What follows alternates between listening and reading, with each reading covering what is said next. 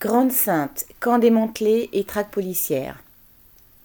Mardi 16 novembre, le ministre de l'Intérieur Darmanin a fait procéder au démantèlement du camp de Grande Sainte, dans le Nord, à grand renfort de dizaines de quarts de CRS et de gendarmes. 600 migrants environ auraient accepté ce que le gouvernement appelle sans honte une ouvre guillemets mise à l'abri fermez les guillemets et qui n'est qu'un nouvel enfermement. Le camp de Grande Sainte, passé en quelques semaines de quelques centaines à près de 1500 personnes, chassées de refuge en refuge par la police, était évidemment devenu un cloaque invivable. Les expulsés, dont des familles avec enfants, vont se retrouver dans des centres d'hébergement situés parfois dans la même région mais souvent loin de la côte et donc de l'Angleterre qu'ils veulent rejoindre.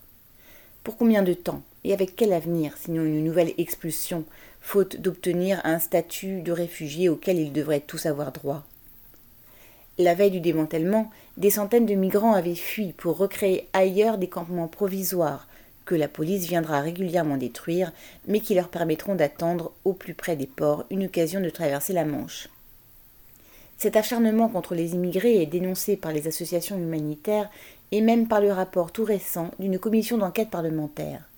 Son président, Pourtant, un député ex-LREM y dénonce la gestion policière de l'immigration, l'inutilité de ces démantèlements et conclut que, ouvrez les guillemets, la France est dans une maltraitance d'État, fermez les guillemets, envers ceux qui fuient leur pays. Ce rapport alimentera peut-être les discours des parlementaires, mais ne changera pas la politique gouvernementale, ni la propagande des politiciens qui misent sur le racisme ou la peur des étrangers.